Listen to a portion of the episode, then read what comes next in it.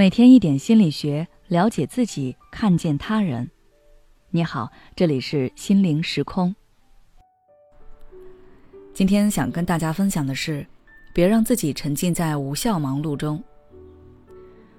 之前看到了一个视频，标题是“昨日日本全国感染人数超四万，东京品川区保健所的人工统计图表已经爆表，无处安放。”一开始我没太看明白。什么叫做图表报表无处安放？点开视频，明白了，原来他们是人工作图，那个数据条也是人工自己贴上去的，墙面不够用，还延伸到了天花板上。视频里的工作人员都很忙碌，但是你看到这个统计表，又会觉得无法理解。都二零二二年了，电脑统计再打印出来很难吗？你们都这么忙了，为什么还有时间手工绘图呢？这种忙碌在我看来就是一种无效忙碌，而在生活中，我们无效忙碌的情况也不少。比如，很多父母带孩子，每天早起替孩子穿衣、帮孩子洗漱、给孩子喂饭，然后再送孩子上学，这一早上忙得人仰马翻。可是孩子都上学了，那除了你送他去学校是必须的，其他都可以是孩子自己完成的。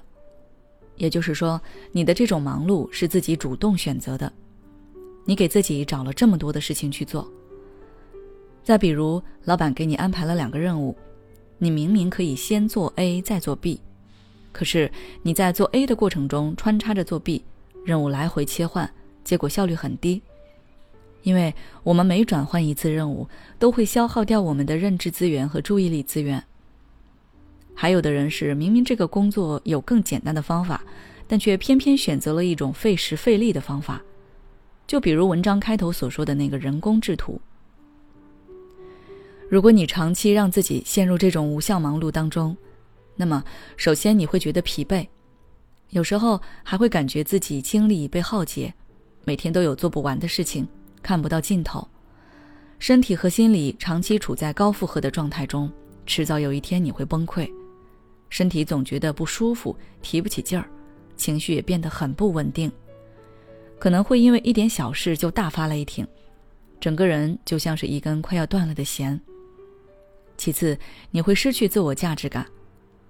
无效忙碌给人最大的打击就在于“无效”两个字，你无法从这种忙碌中获得价值感，或者是得到某种提升，它是你自己给自己找的麻烦。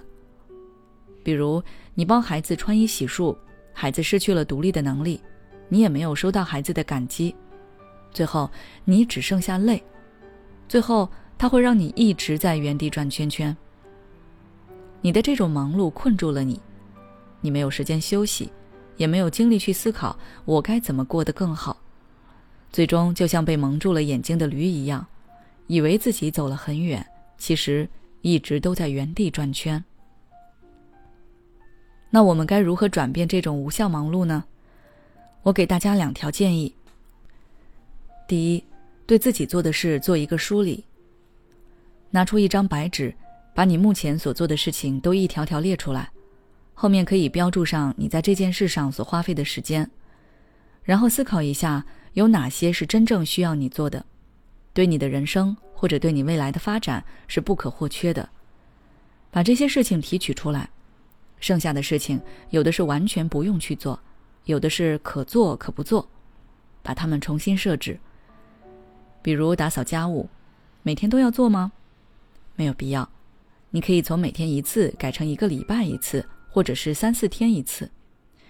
这样多出来的时间，不管你是休息娱乐也好，还是充电学习也好，不比一直重复做家务更好吗？